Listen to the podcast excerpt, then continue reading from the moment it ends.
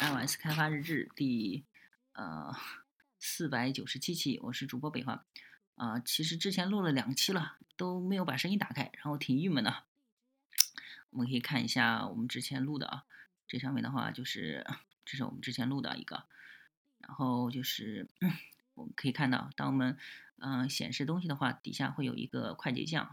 相应的快捷键出就出来了。我这时候直接不做操作了，直接看之前录制好的吧。然后 Command Shift O，然后这就是打开文件，然后 Command G，然后这就是新建一个界面出来。这是这是一个演示的部分啊。打开我们的主界面，然后这上面的话，Command Control 就是把左右都隐藏起来。然后的话，哎，拖下去拖不下去是吧？好，就是可以把它往下移一下，然后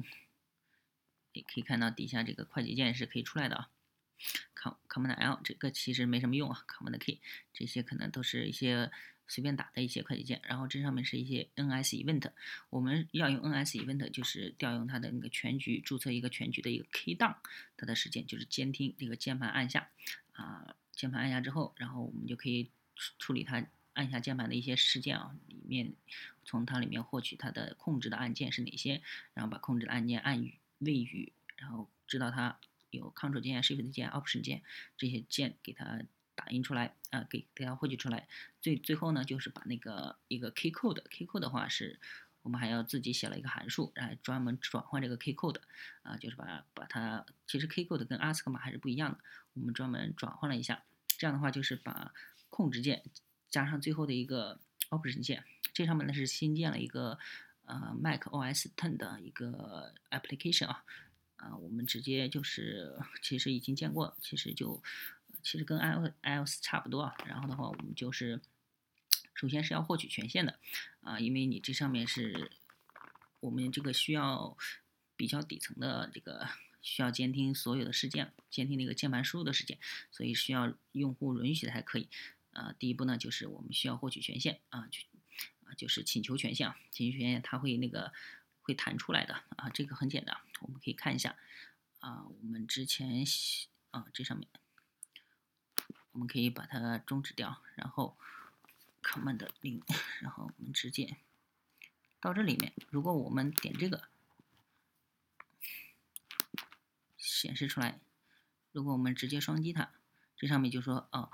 我们需要这个想要辅助功能来控制按钮，所以说我们这时候需需要，如果我们拒绝的话，它就是没有办法的。所以说我们这上面首先是要获取权限，然后这上呢获取权限之后，然后我们才可以呃，如果我们获取到了权限，我们就可以来获取它的那个全局的啊全局的这个 K down 事件，我们就是 Event a d Global Monitor，就是监听它全局事件。监听之后呢，获取它的这个呃控制键和它的那个显示显示字符键，这样的话把控制键一个个语出来，然后加起加起来，然后再把那个 Ctrl 键，嗯，控制的键加完之后呢，我们就可以把最后的一个 Key Code，Key Code 我们还需要写一个函数转换，转换出来之后就行了。OK，那其实主要内容就这些，大家具体的可以去看一下源码啊，因为录了。这都第三遍了，不录了，